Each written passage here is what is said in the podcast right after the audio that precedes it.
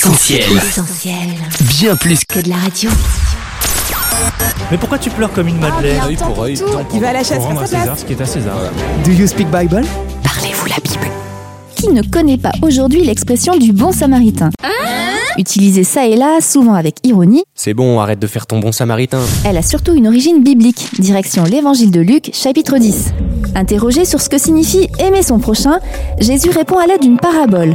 C'est l'histoire d'un samaritain qui va porter secours à un individu attaqué par des bandits et laissé pour mort. Oh. Situation encore plus dramatique pour ce malheureux puisqu'il aurait pu être sauvé à deux reprises. Ah D'abord par un prêtre et puis par un lévite. Mais ceux-ci préfèrent l'ignorer et passer leur chemin.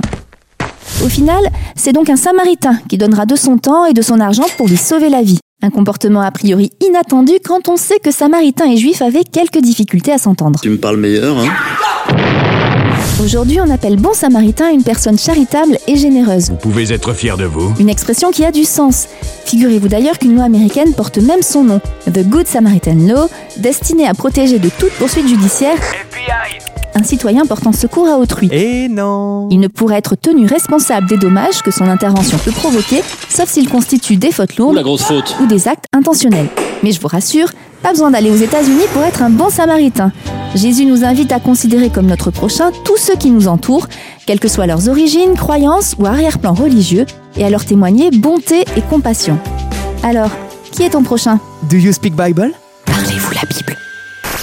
On retrouve Trouve tous nos programmes sur essentielradio.com.